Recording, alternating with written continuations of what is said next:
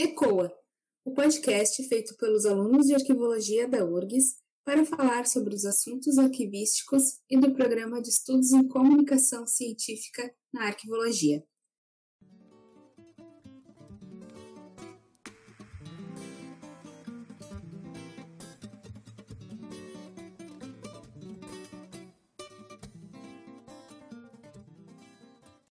Eu sou a Juliana Horta serei mediadora de hoje do ECOA, Arquivologia Fora da Caixa. E o tema de hoje é gamificação em arquivos, usos e possibilidades na difusão da informação. E para participar do episódio, temos a presença do professor Marcelo Cosawa da Costa Nogueira de Siqueira, que é mestre em Ciências da Informação pela Universidade de Coimbra e professor do curso de Arquivologia na Universidade Federal do Amazonas. Olá, Marcelo. Muito obrigada por ter aceitado o nosso convite. Gostaríamos que tu te apresentasse para os nossos ouvintes e falasse sobre a tua trajetória profissional. Olá a todos. É, muito obrigado pelo convite, muito obrigado por estar é, me convidar e de ter a oportunidade de falar sobre é, minhas pesquisas, meu trabalho. E espero que todos esses comentários, essas conversas, essa conversa que nós estamos tendo possa, de certa forma, é, contribuir para é, o conhecimento de todos e, enfim, buscar outros tipos de perspectivas, né? Eu sou arquivista, criado na Unirita, também sou historiador, é, formado pela UF no Rio de Janeiro, também é, entrei na UFAM desde 2015 e boa parte do meu trabalho é, tanto na história quanto na arquivologia, envolveu muito a questão do jogo. O jogo como documento, o jogo como uma ferramenta de ensino. E a minha dissertação foi baseada nisso, né? não só no jogo, mas também na gamificação, que depois a gente pode é, abordar esse conteúdo de, de uma forma mais, é, mais vertical, que é usar as características do jogo em outras mídias, em outras plataformas, em outros contextos. Não só suas características, mas também suas funcionalidades. E, e a ideia dessa, dessa pesquisa, desse trabalho, é justamente a gamificação, que é um, um, uma área que está sendo abordada em muitos outros campos. É, muitas empresas, muitas áreas estão utilizando a gamificação é, na, nas suas plataformas de, de, divulgação, como estratégia de marketing, ou como própria atividades. E, e por que não, não pensar isso também no campo dos arquivos, na arquivologia, e principalmente na difusão da informação.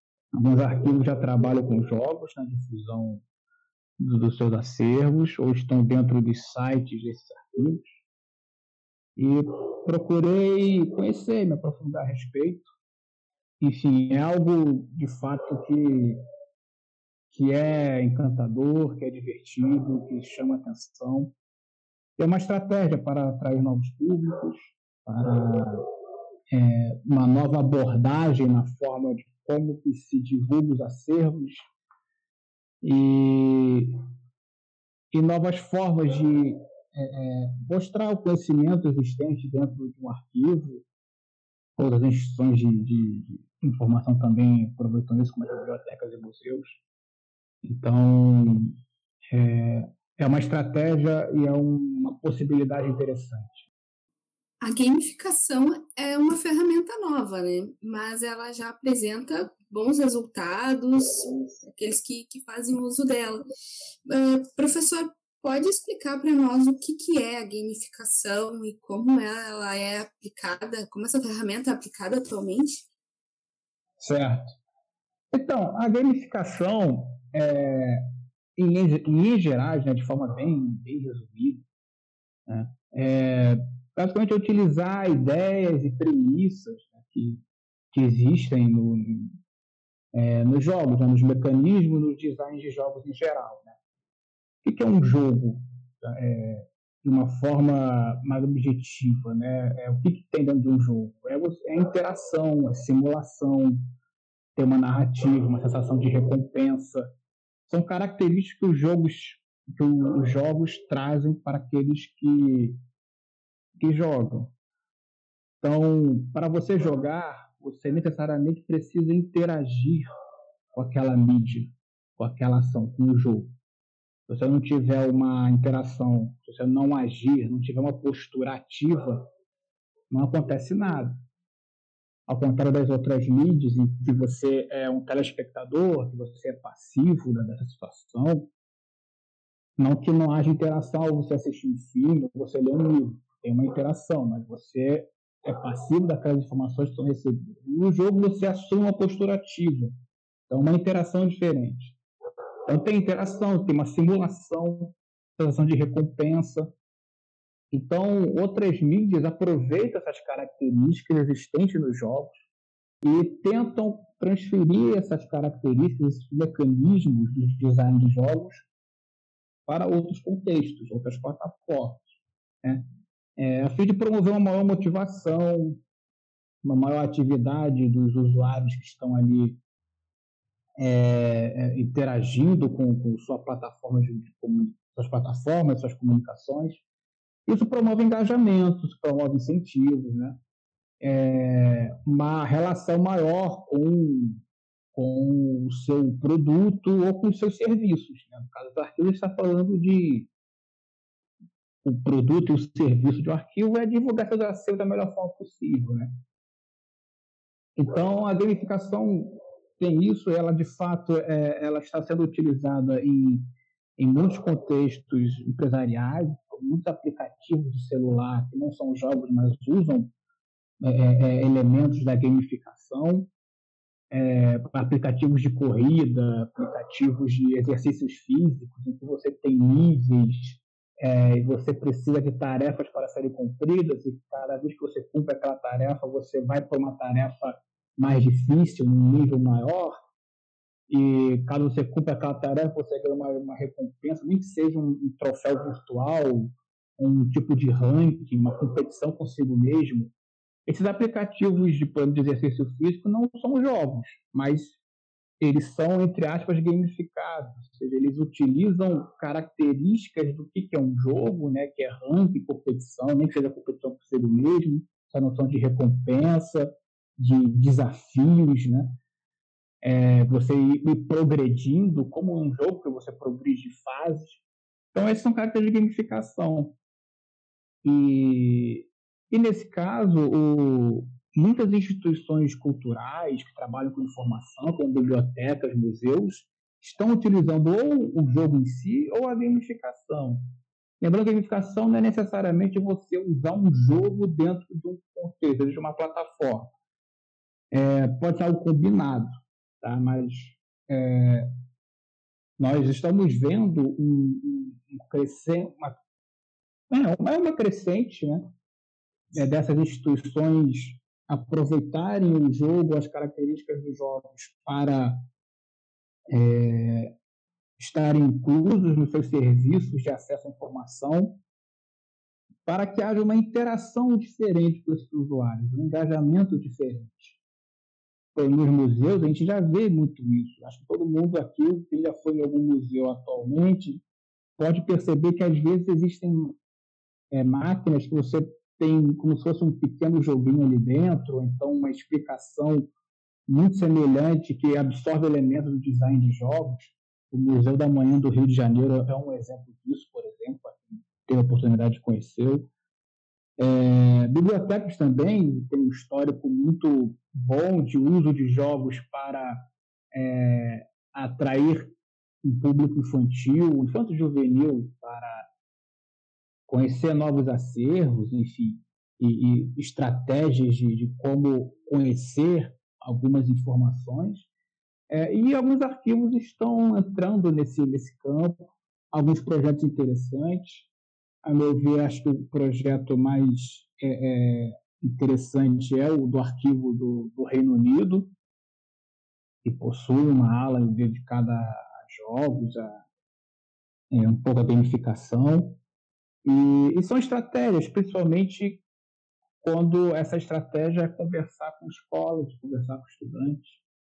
é, uma parceria para você ensinar alguns conteúdos que é ensinado em sala de aula, história, na hora que o arquivo pode oferecer esse conhecimento histórico para os estudantes, é uma estratégia dos estudantes interagirem, assim, conhecerem conhecimentos históricos e muitos conhecimentos que fazem parte é, de acervos arquivísticos, conhecer de um jeito diferente, né? uma interação diferente.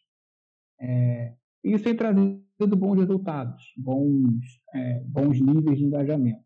Não é necessariamente melhor ou pior, é apenas uma possibilidade que está sendo explorada e que, a meu ver, vale a pena ser explorada. Uhum. É, professor, de que maneira você acha assim que a, que a gamificação pode auxiliar na difusão das ciências da informação, em especial da arquivologia? Em quais situações que tu consideras que essa, essas ferramentas elas podem ser um diferencial? Certo. Vejo muito, como eu falei, toda a minha pesquisa, e é o que eu mais acho que é a gamificação e o uso dos jogos como estratégia, é na, na parte da difusão da informação, de como que os arquivos é, podem, é, não só como ferramenta de marketing, que é claro que é um fator importante, e cada vez mais os arquivos é, no Brasil, no mundo, mas no Brasil tem um movimento importante de divulgar o arquivo de um modo diferente, né? deixar aquela visão, tem os arquivos públicos, né? o arquivo nacional, os arquivos estaduais, os arquivos municipais, que seria apenas o depósito de informação, depósito de documentos. É, muitos arquivos, muitos arquivos municipais estaduais às vezes nem tinham sites, é porque não havia essa preocupação de ter um contato maior. É, e já desde o século XXI que há essa preocupação de primeiro os arquivos fazerem sites é, que permitam que pesquisadores ou demais interessados possam conhecer onde é o arquivo, como eu posso fazer a pesquisar, etc. Depois, principalmente a partir da década de 2010, já há uma mudança para tal. O, o site do arquivo não pode ser apenas para o pesquisador saber onde ele é e como, como fazer para pedir informações. Então, já se amplia base de dados, alguns fundos já começam a, a serem disponibilizados, digitalização para promover um melhor acesso, e depois alguns arquivos começam a fazer um movimento para que haja exposições sobre alguns acervos. É, o Arquivo Nacional, por exemplo, já, já é, é uma, é foi um pouco pioneiro, junto com outros arquivos como o de São Paulo, de fazer com que esses acervos possam ser é, é, divulgados, é, é exposições, eventos. Né? Exato, exato, eventos. Umas exposições virtuais foram realizadas agora nessa situação de pandemia, né? Eu achei muito interessante essa proposta. Muitos, muitos, muitos. E é isso, assim, cada vez mais, e depois pode até entrar nesse assunto, que tem a ver um pouco com a minha pesquisa também, né? que é essa noção de as pesquisas serem cada vez mais virtuais, cada vez mais em ambiente digital. É, agora, com a pandemia, esse processo acelerou muito. E a necessidade de que as informações existentes em acervos é, tenham uma maior facilidade de serem pesquisadas em ambientes virtuais. Então, ao, ao, pouco a pouco, e eu, eu, acredito que ao longo desse século a gente vai ver isso, uma busca muito grande de você não só fazer o trabalho arquivístico de descrição, observar toda a organização do, dos fundos, dos acervos, é, e colocar essas informações em ambientes digitais para as pesquisas, né? para que cada vez mais os pesquisadores, os interessados, possam acessar essas informações não somente indo para o, o arquivo das pesquisas, mas poder fazer isso em modo, em modo virtual. De qualquer forma, essas exposições começam a aparecer e agora alguns arquivos começam a pensar outras estratégias para que o arquivo tenha um papel é, é, mais amplo para além um papel passivo, de que ele guarda as informações, os pesquisadores interessados venham até eles para fazerem suas pesquisas. O, os arquivos agora buscam, alguns, né, mas buscam um papel mais ativo de eles próprios tomar a iniciativa de divulgar seus, seus acervos, os conhecimentos que ali existem, para a sociedade, né, servir a sociedade e atrair públicos que vão além do público acadêmico. A partir daí começam a aparecer alguns projetos de arquivos trabalhando com escolas. É, eu brinco sempre né, que quando eu era criança, acho que todos nós, né, a gente ia é, à escola, vamos fazer um, uma excursão para as bibliotecas, vamos fazer uma excursão para museus. E nunca se pensava, nunca se cogitou em fazer uma excursão para um arquivo, porque o arquivo teve um, um, papel diferente em relação a isso. Né? É, e eu acho que cada vez mais os arquivos estão tentando mudar essa percepção. As formas de divulgar seus acervos estão diferentes. É, os objetivos dos arquivos em relação a alguns, né, lógico, né, alguns desses arquivos estão com objetivos diferentes de é, divulgar os seus acervos de modo diferente. E, e a gamificação aparece como uma possibilidade para isso. E quando a gente olha essas possibilidades e os arquivos que estão trabalhando com ela, com o uso de jogo de gamificação, por enquanto é muito relacionado ao público de escola, infanto-juvenil. Mas é uma estratégia para atrair novos públicos, novos usuários, é, que está no leque das opções. Quando a gente vê muitos artigos que trabalham com difusão da informação em acervo, e para que o arquivo não seja apenas um local onde apenas acadêmicos, universitários, pesquisadores, professores de ensino superior vão para fazer suas pesquisas, mas que o arquivo possa servir também é, dentro do contexto de uma sociedade, também servir para outros públicos, no caso público de escola, professores de diversas áreas do conhecimento, mas principalmente os de história, né? usando o arquivo para suas atividades didáticas, escolares. E a gente está vendo ao longo do enfim, exemplos mundo afora que está tendo um maior alinhamento entre arquivo e escola. Uma das estratégias é o uso do jogo. É, é o uso da gamificação, e é claro que a gamificação não é necessariamente apenas para o público infantil, longe disso, mas para outros usuários, outras é, é, outras, outras pessoas que fogem do público-alvo comum, que vão para um arquivo fazendo suas pesquisas, e lógico que gente está trabalhando principalmente com arquivo público, né, arquivo institucionais, é, que tem um caráter mais de pesquisa científico, né, acervos que contam a história do, do país, do Estado, é, de pessoas relevantes para a história é, estão adotando essa estratégia como uma forma. Como eu falei, a gamificação do uso de jogos é, é uma possibilidade para atrair esse público. E o que, que tem de bom, o que, que tem de vantagem? Além de você atrair um público que já nasceu uma geração diferente, que já nasceu com o jogo, o jogo eletrônico pertencente ao seu dia a dia, é, e que depois pode falar sobre um pouco sobre isso, mas enfim, é, mas que já nasceu com, com essa é, é, dentro dessa realidade, é, ter uma forma diferente de conhecer essas informações, de ter o conhecimento dos cientistas acervos, de uma forma diferente, interativa. Né? E, e o, uma das coisas boas do jogo é que como você é obrigado a, interagir, agir, a forma de aprendizado, a forma como você assimila as informações dos acervos, ela é, ela é diferente, né? Ela é diferente e pode ser uma estratégia para que haja um melhor aprendizado é, sobre essas informações, sobre esse conhecimento.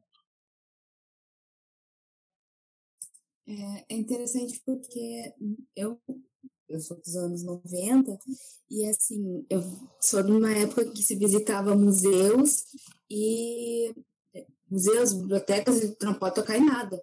né? Não se podia tocar em nada. Então a gente gostava, os nossos passeios preferidos eram aqueles lugares que tu podia ir tocar nas coisas, interagir com as coisas. Bom, sou do Rio Grande do Sul, então, por exemplo, o nosso auge era ir ao Museu da PUC do Rio Grande do Sul, onde tudo é interativo, porque é um museu tecnológico. Né? Hoje em dia já se tem mais acesso a, aos acervos por conta da tecnologia.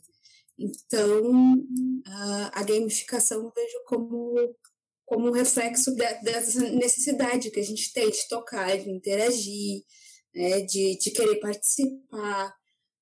Acho que também nos aproxima desses materiais, né, nos faz parte, parece que, que a gente nos torna mais participativos também como produtores, como não sei o que, que o senhor acha isso também como professor, né? Sim, eu vejo, é uma tendência, uma tendência, Juliana, nesse sentido assim, a interatividade vem aparecendo como grande tendência é, durante esse, esse processo. E não só com o advento das redes sociais, com a mudança do que a própria internet e os smartphones provocaram no nosso dia a dia, no nosso cotidiano. Então, nós estamos num período da, da história e as próximas gerações, desde a nossa geração, eu também sou dos anos, anos 90, é, uhum. e aí, assim, desde a nossa geração chamada de millennial, né, e até depois passando Sim. pelas próximas, é, da nossa geração adiante, é, essa questão da interatividade, de sociedade em rede, de você não só de não querer ser apenas um, um, ser passivo das informações, mas poder, de certa forma, contribuir. É, e aí, depois isso foi potencializado por falei, né, redes sociais é, e, e, outros elementos, que tudo ficou conectado, tudo ficou é, é associado, redes, as multimídias. Então, a questão da interatividade é um passo importante. E outras áreas do conhecimento, na pedagogia, o forma de ideal, sempre se discute é, novas formas de, de, de, abordar conteúdo, novas estratégias, novas formas de, de é, é, é novas estratégias de, não só de divulgação, mas de, de ensino, de aprendizagem. E como eu falei, assim, essas estratégias não significam assim, ah, uma é melhor que a outra, uma é melhor que a outra, mas são, são tendências, são possibilidades. É por isso que eu gosto de usar a palavra possibilidade, porque é isso, é um caminho que pode ser seguido para testar se funciona e a gente vê que está tendo é, bons resultados para instituições que estão adotando é, esse caminho de, de maior interatividade. A gamificação é uma delas. Então, são, são estratégias, formas diferentes para que se assimile conteúdos, de interagir com esses conteúdos é, e de atração de novos públicos. Então, a gente vê museus, bibliotecas, é, e agora os arquivos pelos seus sites, e a gente não está falando somente de questões presenciais, mas visitar por meio de sites e ter uma experiência diferente na divulgação uma divulgação científica, mas também para o seu próprio trabalho. Então, são estratégias que eu acho que são válidas, são caminhos importantes para difundir o conhecimento.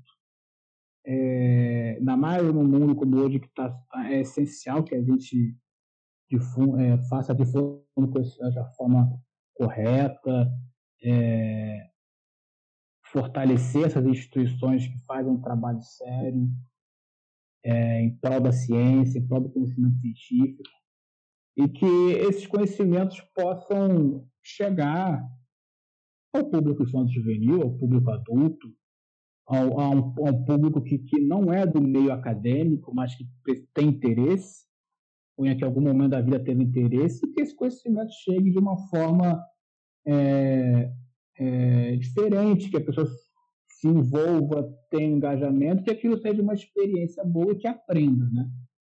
É, e é sempre vai destacar que o uso da gamificação, o uso de jogo, é lógico que assim, tem o um elemento do entretenimento, da diversão, tornar aquela experiência mais lúdica, é, às vezes divertida, mas sem esquecer do principal, né, principal objetivo, que é passar informação, passar conhecimento.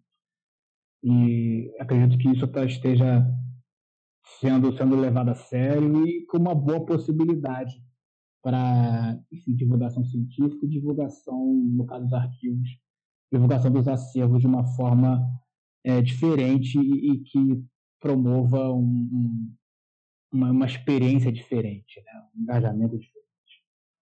Uh, e como professor do, do curso de arquivologia e pesquisador nesse assunto, tem alguma ferramenta que tu aplica na, na sala, nas, suas, nas suas aulas ou desenvolve com os teus alunos? Então, nas minhas disciplinas, é, ultimamente, como na UFAM, é, o arquivos, nós somos poucos professores na UFAM, né? Então, é, atualmente somos cinco, né? Vai chegar o sexto agora. É, então, assim, as disciplinas que eu ministro, é, não necessariamente, quase nenhuma delas envolve é, trabalhar com acesso a informações, divulgação, etc. É, de qualquer forma, eu tento, é, dentro, mais agora nesse ambiente de aulas remotas que a gente está passando, né, é, comentar é, é, alguns assuntos que, que tangenciam essa área da minha pesquisa. E em alguns momentos na, nas aulas, é, tentar fazer com que esses alunos é, é, tenham uma, uma interação diferente durante o conteúdo das aulas.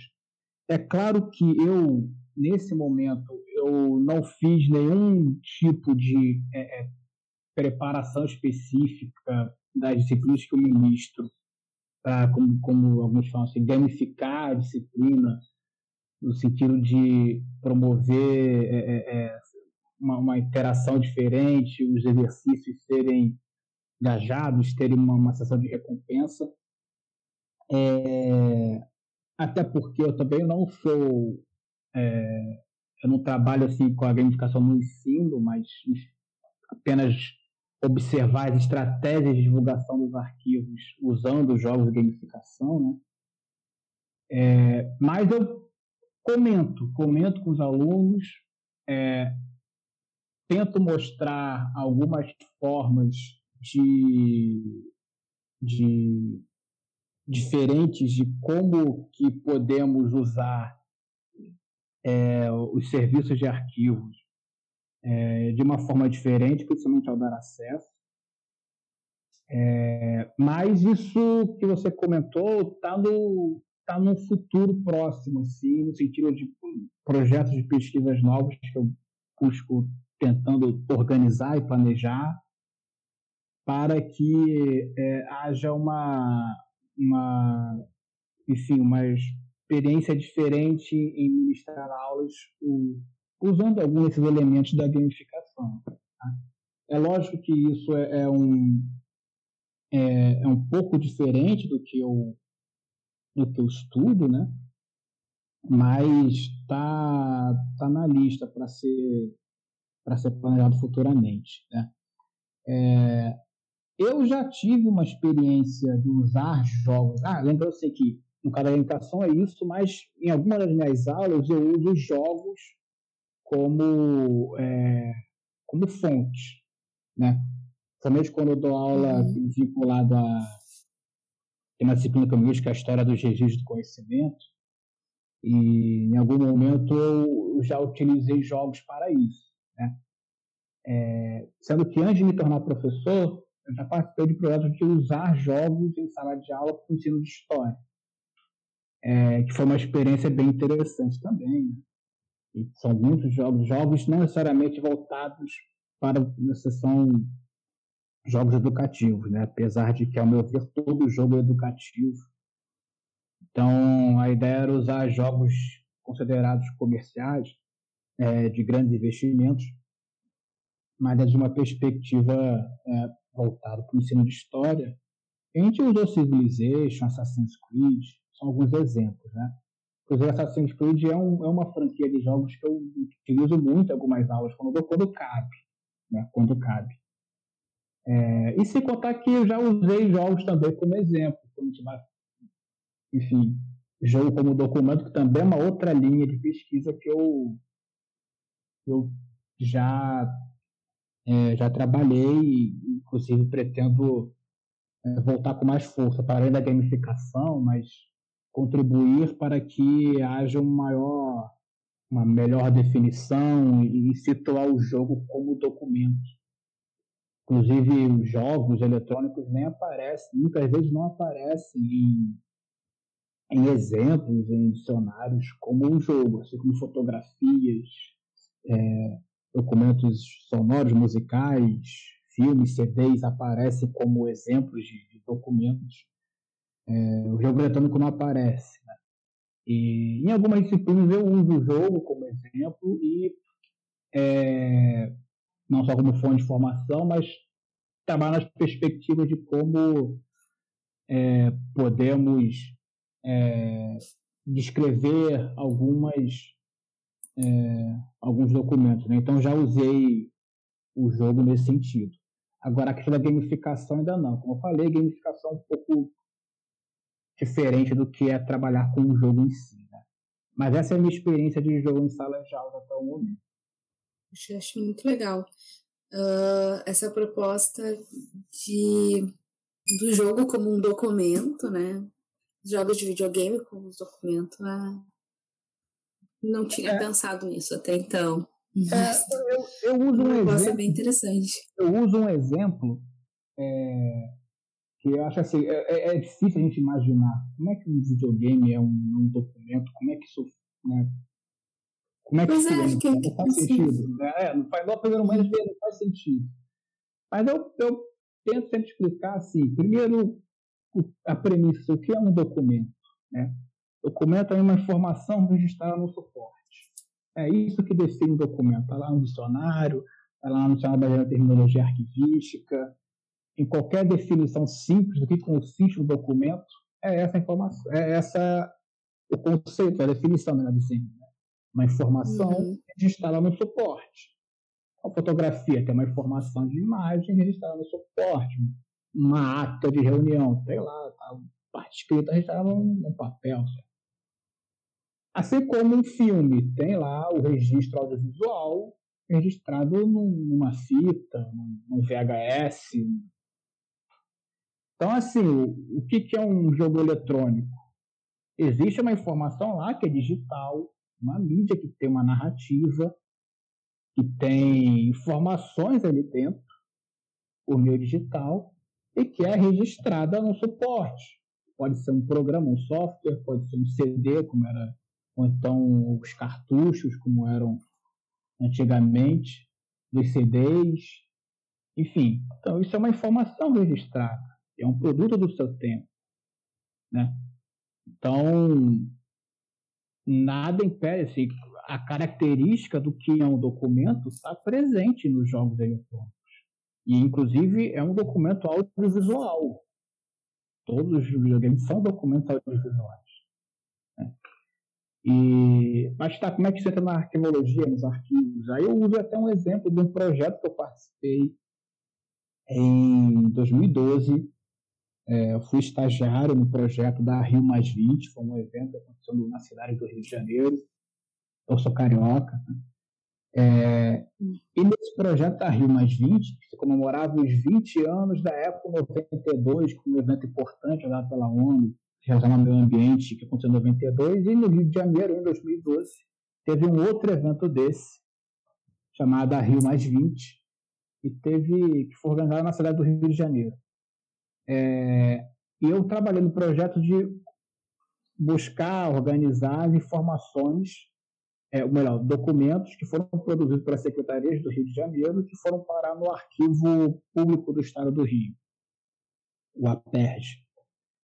É, e nesse processo de ir para secretarias ali, secretaria lá, tirar para a Secretaria de Cultura, Secretaria de Meio Ambiente, a Secretaria de Educação, cada uma delas contribui de alguma forma é, que se envolveu de alguma forma na Rio Mais 20, que produziram registros, produziram documentos. E, se eu não me engano, na Secretaria de Cultura, é, na hora que a equipe foi lá apresentar, já perguntou, olha, aqui está um pendrive contendo todas as fotos que nós tiramos nesse, nesse evento. Eu, ah, legal, se pendrive essas fotografias, vamos recolher. Tá aqui alguns documentos em papel, escritos, vamos recolher. E a gente também fez um CD-ROM de um joguinho. A Secretaria de Cultura fez um CD-ROM contendo um jogo, que eu lembro que era um mico-leão dourado. E dentro lá da, da, da, cabana lá que eles montavam, acho que era na Terra do Flamengo, se eu não me engano foi lá, é, eles, a Secretaria fez esse jogo para que houvesse uma dinâmica, era um jogo bem infantil, né? o design era infantil, era voltado para o público infantil, para que as crianças jogassem esse jogo e lá o que eles aprendiam? Coisas sobre reciclagem, sobre meio ambiente, para não jogar lixo, tinha que saber escolher, ah, o plástico vai para qual lixeira, o vidro vai para não sei aonde, enfim, metal vai para lá. Então era um jogo mais ou menos nessa dinâmica. E aí eu pensei, eu, aí, tanto é que quando esse material foi recolhido, não sabiam o que, que eu ia fazer com o CD-ROM. Eu não sei como é que isso foi parado, depois eu saí, não sei exatamente como está o projeto, mas eu lembro que na época a gente foi separando os documentos escritos, o, o pendrive com os documentos, é, os registros fotográficos lá, as fotografias que estavam lá, foi tratado em outro local. E ali o CD-ROM foi parar numa caixa junto com as canecas, umas camisas, meio que tá, depois a gente vê que resolve isso. Mas aí, eu pergunto a vocês, é, dentro do, das atividades da Secretaria de Cultura, dos registros que foram produzidos no, no contexto da Rio Mais 20, se fizesse um acervo sobre da, da Secretaria de Cultura relacionado à Rio Mais 20, você jogaria fora esse, esse CD-ROM, esse jogo? Esse jogo não tem um contexto arquivístico? Esse jogo ele, ele isso aqui não é um não é um documento arquivístico isso aqui não é um o, o resultado de uma atividade é, é, um produto de uma, de uma atividade que a Secretaria de Cultura do Rio de Janeiro exerceu durante a Rio Mais 20 não é um documento histórico isso. É, isso não é documento. Isso não é passível para ser usado em pesquisa. É, para ser colocado em outros locais aquilo não tem informação? A meu ver, eu, acho que não. Né? Ele foi produzido no decorrer de uma atividade, aquela definição clássica do que é documento de arquivo. Né? Documentos produzidos, acumulados no decorrer das atividades do órgão produtor, relacionado ao contexto, parará, pereré, né? A fotografia é os registros fotográficos do evento, sim os registros escritos também estão lá, né? O, enfim, as planilhas, os, enfim, os documentos escritos foram produzidos lá das atividades da Secretaria de Cultura nesse. E esse jogo não é? Qual é a diferença desse jogo para as pessoas que tiraram foto e colocaram aquilo no pendrive? Então, que o jogo é produto direto desse contexto. Ou eu estou errado? Eu já eu aprendi isso, acho que no CNA de 2012, 2013, eu acho. Mas, enfim, deu uma boa discussão, mas, na minha opinião, é um documento arquivístico. Uma boa discussão mesmo. Acho muito é, interessante. E esses jogos que, que, que estão em, em, né, em, cartuchos antigos, eu fiquei agora pensando em várias outras coisas também, né? Esses documentos que se perdem, porque esses jogos, uh, se, os jogos são documentos uh, e nós não estamos prestando atenção nisso, com o tempo é, é, é, se tornam obsoletos e essas informações elas se perdem com o tempo. Sim. A partir do momento que tu não presta atenção, hum, que tu não valida essa, que tu não dá valor a, esse, a essa informação que está ali. É. Me permite, né, rapidinho, só fazer um, um, um parênteses, né? É, uhum. Marc Ferro foi um historiador que estudou o cinema como fonte de informação histórica. durante o século XX, muito se criticava que será que cinema é uma fonte histórica? Televisão é uma fonte histórica? Né? Não, não é. A fonte histórica são documentos escritos. Como é que nós podemos ver uma música como fonte histórica? Como é que nós vamos ver um cinema como fonte histórica? E Marco Ferro foi um historiador que fez uma obra importantíssima para analisar mais cinema e história, contando alguns elementos, algumas discussões para que se observasse o cinema como uma fonte histórica, como artefatos culturais, que são produtos do seu tempo em que nós podemos observar como a sociedade daquela época enxergava o passado. E história é muito isso, né? Como nós do presente, como estamos analisando o passado. E podemos fazer paralelos, ou seja, são registros que nós vamos deixando e que podemos compreender como que nós observamos o passado e como nós retratamos o passado ou como nós retratamos o acontecimento desse momento. Então a gente pode ver para a evolução da ficção científica, como a sociedade, por exemplo, enxergava o futuro. Nos anos 80, o futuro era de volta para o futuro, skate voador, a estética que os anos, os anos 80 observavam o futuro. Hoje, se a gente virar um filme sobre o futuro, vai ser bem diferente. Quando a gente chega em 99 com Matrix, um exemplo, a gente vê o futuro de um jeito diferente do que os anos 80 viam. E se a gente fizer agora em 2021 um filme sobre como nós imaginamos o futuro, certamente será diferente daquele que imaginávamos nos anos 80. Ou seja, são artefatos culturais. E o videogame é a mesma coisa. Exatamente a mesma coisa. É como nós enxergamos certos acontecimentos, certas histórias, é baseado na, na própria tecnologia que temos atualmente, e como nós vamos retratar alguns, alguns conteúdos. Né? É, e a gente acompanha a evolução. E os jogos também apontam caminhos de narrativa, também apontam narrativas, também apontam caminhos. Né? É, Por exemplo, quando fala sobre a Revolução Francesa, aponta muitos caminhos. Pô, Tata Robespierre como maluco, por exemplo. Como, enfim, e, e, e Muitos falam que até o próprio jogo, que teve uma pesquisa histórica importante, teve historiador envolvido, teve outros profissionais envolvidos na execução do jogo, retratou a França do século XVIII de uma forma muito incrível, assim, tentando simular o que foi a França do século XVIII naquele momento da Revolução Francesa.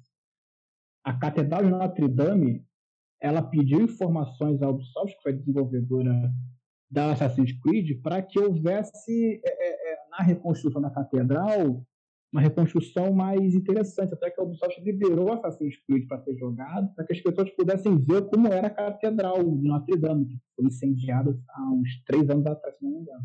Sim. Agora, e aí, exato, teve, teve um incêndio lá.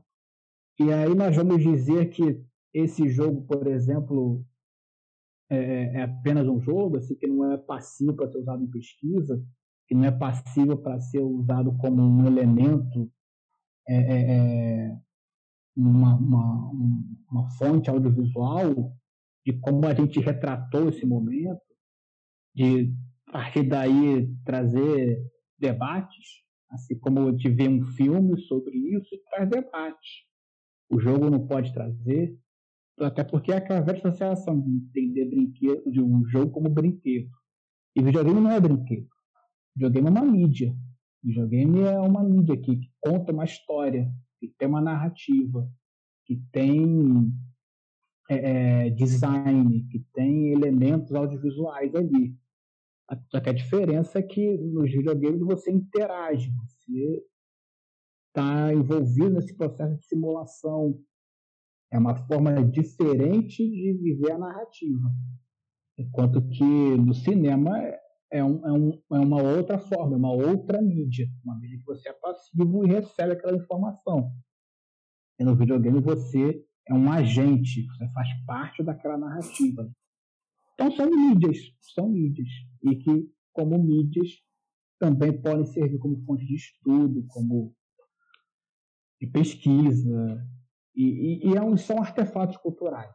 O Marcos Ferrolha falou que o cinema os videogames são artefatos culturais dos nossos tempos. Não há nenhuma dúvida quanto a isso. Aqui tem muitos artefatos culturais, como tu mesmo disse, que são muito é, desacreditados, né? Vamos dizer assim, é, não são vistos como é, fontes de conhecimento, né? Não são vistos nem como arte. Né? É, a questão sim, sim. dos quadrinhos, é, das histórias em quadrinhos, a questão dos videogames, os jogos de RPG, que são narrativas aí que não, enfim, não se encaixam em determinadas, né, determinados padrões. Então, é. Até mesmo o cinema, né? O cinema, durante muito tempo, ele foi. É, ele também foi desacreditado, né? Até sim. porque o cinema tem várias fases, né? Sim, sim. Mas... Exato. E cada vez mais vem mudando, felizmente. Mas ainda é, um, é uma sensação que não é comum, né? Como falou, né? Não é o padrão. Mas que pouco a pouco isso vai sendo mudado e possibilidades, né? Possibilidades.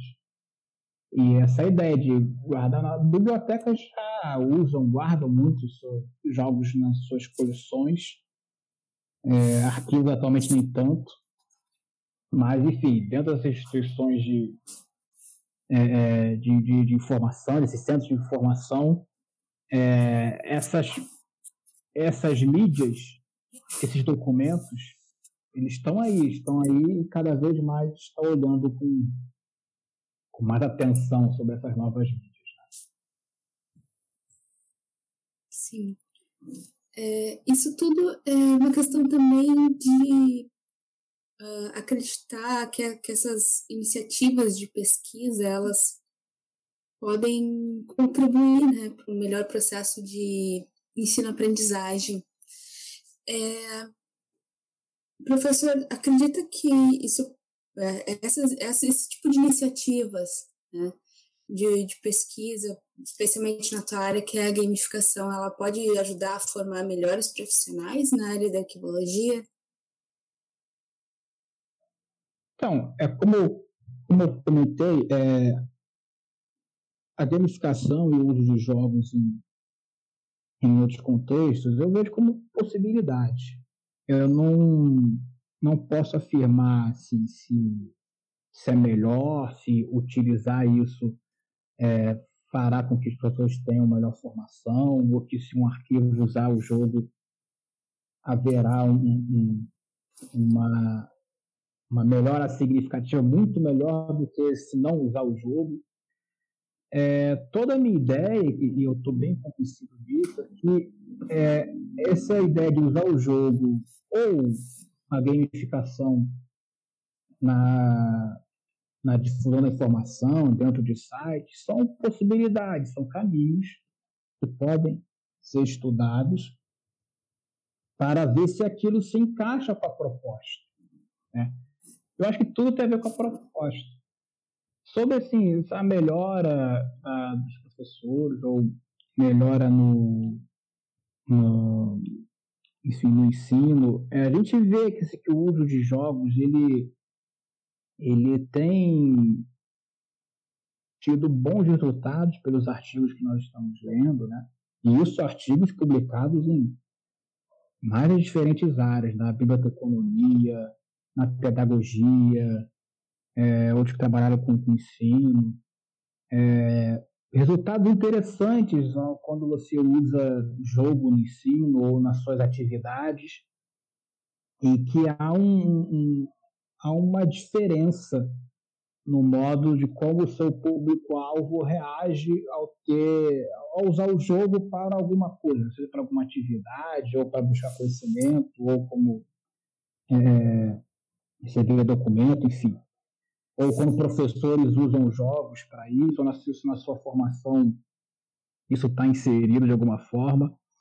É, eu acho que isso traz mais ferramentas, né? mais possibilidades para que você possa trabalhar de diferentes maneiras.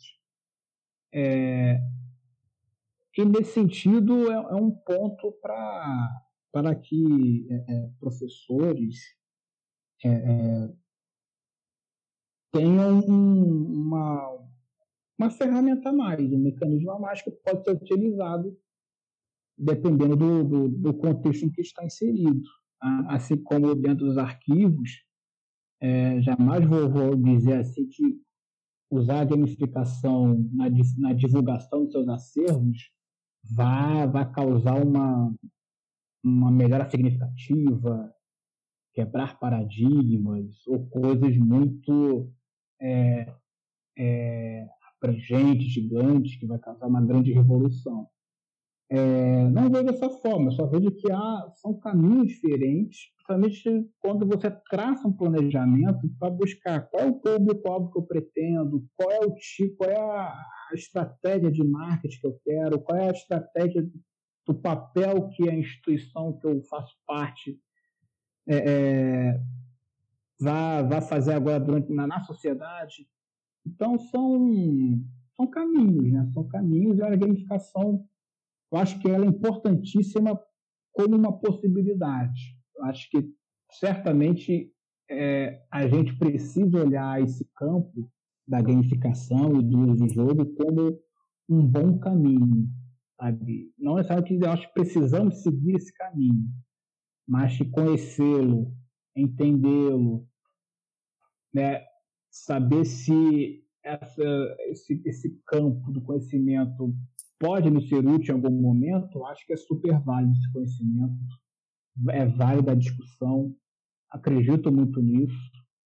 E, e dependendo das suas estratégias, do, do contexto que você está inserido, é, é, um, é uma excelente estratégia, é um bom caminho para para você exercer suas atividades ou fazer é, divulgação do, do dos seus acervos, divulgação dos seus conhecimentos e assim por diante. Legal. E para os arquivistas que quiserem levar para o seu ambiente de trabalho essas ferramentas, ou aqueles que desejam estudar sobre o assunto, uh, pode indicar leituras, sites, materiais sobre o assunto? Sim, sim. É, bom, sobre na arquivologia, né, eu publiquei um livro recentemente, é, é lógico assim, mais do que fazer a propaganda da, da, do livro, mas né, nem é essa a intenção, mas quem tiver interessado... Pode fazer, pode fazer. Eu publiquei um livro, né, com um título, né, Gamificação em Arquivos, Possibilidade na Difusão da Informação, é, publicado esse ano, e é baseado na minha dissertação de mestrado, e que é, é, são as possibilidades, falei, as possibilidades, a meu ver, de como instituições arquivísticas podem usar essas informações e contar os exemplos né, de instituições que já trabalharam com o uso de jogos ou de gamificação em seus, é, em seus sites, né, é, em seus serviços de divulgar informação. Então, a Casa do Barbosa fez um trabalho, um trabalho muito bem feito, orientada pela, é, enfim, pelos profissionais de lá tem o arquivo do Reino Unido, né, o National Archive, de lá, muito, trabalho muito bom, com é, referência nessa área. É, muitos dos seus profissionais que ali trabalham publicaram arquivos, perdão, publicaram artigos é, que estão disponíveis em bases de dados. Assim, é, é não vou lembrar exatamente o, o nome dos atores, dos autores, mas dá para fazer uma pesquisa a respeito. É, o, a NFSA, um arquivo de imagem é, de, de, de, som e filmes da, da Austrália, também um trabalho envolvendo uns elementos de gamificação. Tem outros exemplos também mundo afora. Trabalhei mais com esses três. E, e eu sei contar alguns exemplos. As bibliotecas já têm um trabalho muito é, muito, muitos autores vêm trabalhando com, com o uso da gamificação em bibliotecas. Então, é, existem muitos autores né, que, que trabalham com a, a, a gamificação. É, lógico que com as bibliotecas tem um paralelo maior, né? Eu gosto sempre do, de um autor chamado Boyan King, que que traça paralelos muito interessantes de gamificação com bibliotecas e serviços de, de informação. É... Então, assim, é, existe um bom conteúdo sobre gamification, né, que é a expressão correta em, né, que é em inglês, e aqui em português ela foi traduzida em, gamificação, né? Então, sendo que aqui no Brasil tem alguns, alguns livros muito bons de gamificação que eles um da, da Flora Alves, né? Gamification, como criar experiências de aprendizagem engajadoras um dia completo do conceito à prática. A professora Jane McGonigal do, dos Estados Unidos, né? A realidade em jogo, porque os games nos tornam melhores e como eles podem mudar o mundo. É, é um trabalho de gamificação muito bom que eles tangenciam em alguns capítulos questões voltadas para a educação. E para nossa área na arquivologia, né, são poucos trabalhos que trabalham com gamificação, mas existem alguns que estão sendo publicados. Eu mesmo estou, estou buscando é, é, aumentar a minha, minha publicação nisso. Tem esse meu livro que eu acabei de escrever. É, mas podemos usar muito na artigos envolvendo é, bibliotecas e serviços de informação são paralelos em comum, né? Como usar a gamificação em sites, né? Para você é, divulgar os conteúdos dos seus acervos de uma maneira gamificada, né? Então há paralelos também no nosso universo da, dos arquivos, da arquivologia. Então são esses caminhos. E como exemplo, né, como campo empírico, a gente vê principalmente o arquivo do Reino Unido, que é, é um, é um eu acho eu fico muito impressionado com o projeto que eles fazem por lá. Eles têm uma seção de jogos. O arquivo do Reino Unido eles têm é, um, um projeto envolvendo escolas é, escolas ali da, da Inglaterra e e os professores vão lá com seus alunos e fazem trabalho desenvolvendo esses acervos. Então, eles pegam arquivos, acervos que eles têm. É, por meio desses documentos, eles fazem um jogo ou então uma apresentação usando elementos de jogos para apresentar aquele conteúdo. Então, por exemplo, ela fala sobre a Segunda Guerra Mundial, então o arquivo da Reunião tem uma vasta documentação sobre a Segunda Guerra Mundial. Então, dentro daquela apresentação, daquela interação com os alunos vão compreender conteúdo sobre a Segunda Guerra Mundial, dentro daquela apresentação que envolve elementos de jogos, apresentação, tem personagens que as pessoas podem interagir com eles, e lá eles vão tendo contato com documentos ou com informações desses documentos. E ali eles aprendem, por exemplo, nesse caso, sobre a Segunda Guerra Mundial, sobre questões militares, sobre como foi a, a, participação do Reino Unido na Segunda Guerra e como aconteceu a Segunda Guerra, como foi essa luta, como foi essas batalhas, é, desse modo. E, a, e, tem contato com documentos, que eles utilizam esses documentos dentro, dentro do jogo, né? Então, assim, são exemplos que estão ali que a gente pode observar para ter um, um, uma uma melhor ideia, né? E por onde começar, para quem estiver interessado no assunto. Legal. Para encerrar, então, eu gostaria que tu pudesse falar eh, sobre alguma memória afetiva que tu tens com a arquivologia. Qual seria ela, essa memória afetiva? Uma memória afetiva? Isso. É, então, eu acho que a, a, maior memória afetiva envolvendo arquivologia foi quando eu cheguei na UFAM. É, comecei na UFAM em 2015. Eu sei exatamente o dia que eu cheguei em Manaus, dia 9 de fevereiro de 2015. Eu tomei posse no dia 12. E no dia seguinte, né, já comecei a frequentar, né? Tomei posse e tal, no de férias, né? E tinha aquele momento de planejamento. E era um momento de muita conversa, de conhecer novos colegas e, e o curso de arquivologia na UFAM é um curso novo, foi criado em 2009. Então, conhecer os alunos, conhecer aquela dinâmica, e principalmente é, o início foi de conversar, de pensar alternativas, eventos. Os alunos de arquivologia da UFAM estavam muito ansiosos, porque por, por, problemas da época tinha muito pouco professor, só tinha um professor só de arquivologia, teve concurso, entrou eu e mais dois professores. E aí foi um momento assim de muita conversa com meus colegas, com os alunos, foi quase que uma comunidade ali que foi foi for, se formando, né? Então a minha e claro isso não tem nada a ver com a minha pesquisa, né?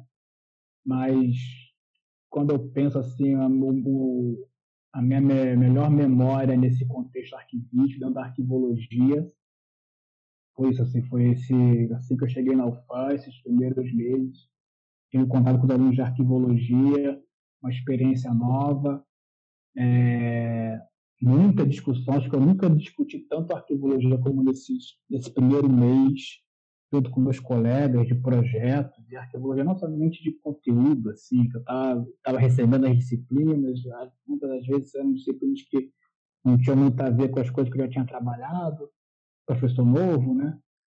E aí, e aí depois mais vem muitos alunos, vem outros colegas, é, alunos egressos que também foram para ajudar. Então, na UFANT tem uma característica legal que os egressos também são poucos egressos, né? Então, isso facilita essa participação. Então, a gente, a gente fez eventos de abertura do semestre, muitas discussões.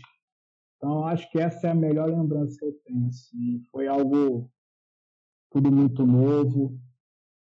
Guardo com muito carinho essas lembranças da, desse meu primeiro mês, primeiro semestre de 2015, né? Assim que eu entrei Foi algo bem, bem especial para mim. Legal, emblemático, então. Pois bem, bom, nós vamos nos aproximando do encerramento e eu quero te agradecer, Marcelo, pela, pela participação. Muito obrigada, esse tema foi muito bacana. E caso queira deixar alguma consideração final, a fala é tua. Obrigado, Juliana. É, obrigado pelo convite também estar aqui com a gente. É, agradeço o convite, agradeço a professora Olívia. É, e, no mais, agradecer é, a oportunidade de falar do meu trabalho, de falar do que eu pesquiso, falar um pouco da UFAM também, que é importante, essa é a universidade que eu leciono, que e a gente está fazendo alguns projetos. E, enfim, estamos à disposição é, para tratar de qualquer outros assuntos. Quando quiserem conversar, as, as portas estão sempre abertas na UFAM e eu, principalmente, estou sempre à disposição de vocês. É, e é isso, eu estou feliz pelo convite, mas agradecer a oportunidade de falar do meu trabalho, do meu livro, né, que tive a oportunidade de falar também aqui na gamificação em arquivos. É, então é isso, só agradecer e contar comigo para qualquer outro tipo de roda de conversa e a gente estava à disposição. Tá? Muito obrigado e, e parabéns pelo projeto de vocês, é um projeto muito legal. Obrigado, professor. Obrigado pela participação.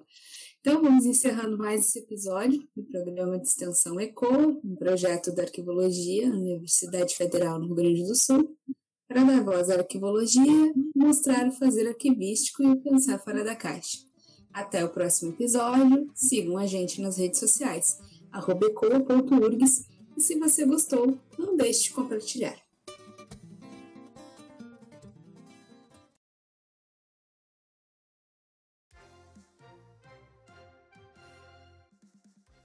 Olá, eu sou Letícia Gaiardo e trago para vocês hoje os destaques do Giro do Arquivo, edição 133. O destaque dessa semana é: Pesquisa aponta que mais de metade dos arquivistas com carteira assinada no Brasil não tem ensino superior. Em 2016, o Brasil contava com 8.353 profissionais empregados como arquivistas no regime seletista e 16.815 como arquivistas de documentos. Desse total, mais de 50% dos arquivistas e mais de 60% dos arquivistas de documentos contavam apenas com o ensino médio completo, ao passo que 30,4% e 12,3%, respectivamente, estavam registrados com grau de instrução referente ao ensino superior completo. Os dados, inéditos até então, são da Pesquisa Nacional sobre Ocupação em Arquivologia, realizada por pesquisadores ligados ao Departamento de Arquivologia da UFSM e lançada na última quinta, dia 10. A investigação identificou 25.168 profissionais contratados como arquivistas e arquivistas de documentos em 2016 e, através de dados públicos disponibilizados pelo extinto Ministério do Trabalho e Emprego, pôde traçar um perfil destes trabalhadores. A pesquisa também mapeou 973 profissionais vinculados à arquivologia no Poder Executivo Federal. Dos, servidores identificados, todos civis, quase 70% atuam em órgãos vinculados ao Ministério da Educação em regime jurídico único e, no caso daqueles nominalmente tratados como arquivistas, com média salarial superior a 10 salários mínimos em valores atualizados. O relatório completo da Pesquisa Nacional sobre Ocupação em Arquivologia está disponível para consulta, bem como a apresentação de seus resultados. Na seção Brasil, a Fundação Palmares publicou um relatório sobre seu acervo bibliográfico. O estudo propõe a eliminação de mais de metade do acervo. De acordo com o relatório, 97% dos itens da biblioteca estão desatualizados. O motivo não estão em conformidade com o Acordo Ortográfico de 2015. E o EBAN, Encontro Latino-Americano de Bibliotecários, Arquivistas e Museólogos, que deveria ter ocorrido no ano passado, ficou para esse ano. Vai acontecer de forma remota. O evento será transmitido pelo YouTube nos dias 20 a 24 de setembro. E o Arquivo Público do Estado de São Paulo abriu consulta pública para comentários e sugestões de aprimoramento da Proposta de Plano de Classificação e Tabela de Temporalidade de Documentos do Poder Executivo Municipal. A consulta fica aberta até o dia 11 de julho. E a Quinta Semana Nacional de Arquivos foi um sucesso. Pelo Facebook e principalmente pelo YouTube, o que não falta é conteúdo para quem perdeu. E na seção Mundo, o novo vazamento de dados pode ter se tornado o maior de todos os tempos. Foram ao todo mais de 8,4 bilhões de senhas vazadas. E tem um novo livro para os amantes da descrição arquivística. La Descripción Documental em Espanha e seus instrumentos, de Mariano Garcia Rui Pérez, está disponível para download gratuito no portal UNBook, e o Conselho Nacional de Arquivos comemorou muito sucesso da terceira Semana Internacional de Arquivos. Os vídeos do webinário organizado pela entidade estão disponíveis no YouTube. Na seção para ler com calma, Arquivistas Sem Fronteiras, Guardiões da Memória, em espanhol, via El Diário Solidário. E 90 anos do João Gilberto, a inalcançável busca por gravações inéditas do pai da bossa nova, via BBC News. E mais de 60 mil processos anuais registram rotinas e ajudam a contar a história da USP, via Jornal da USP. E o Encalhe de Pantanal e Dona Beija, acervo com mais de 25 mil fitas da Rede Manchete vai a leilão, mas não atrai nenhum comprador, via Piauí. E, por fim, na seção para ver com calma, vamos conhecer o Arquivo Público do Estado do Rio Grande do Sul, via RDC TV. E Transparência, Colaboração e Inclusão, Luciana Durante, Ramon Fogueiras e Emma de Ramon, em uma das lives da Associação Latino-Americana de Arquivos que ocorreram na semana passada. Estes foram as principais notícias da semana na área de arquivos. Tudo isso e mais você confere no Giro do Arquivo. O Giro é publicado todas as terças. Receba grátis em seu e-mail. Para mais informações, acesse nossas redes sociais. Siga arroba Giro da Arquivo no Facebook, Instagram ou Twitter. Lá você encontra o link para assinar nosso boletim e receber o que é notícia no Brasil e no mundo da arquivologia.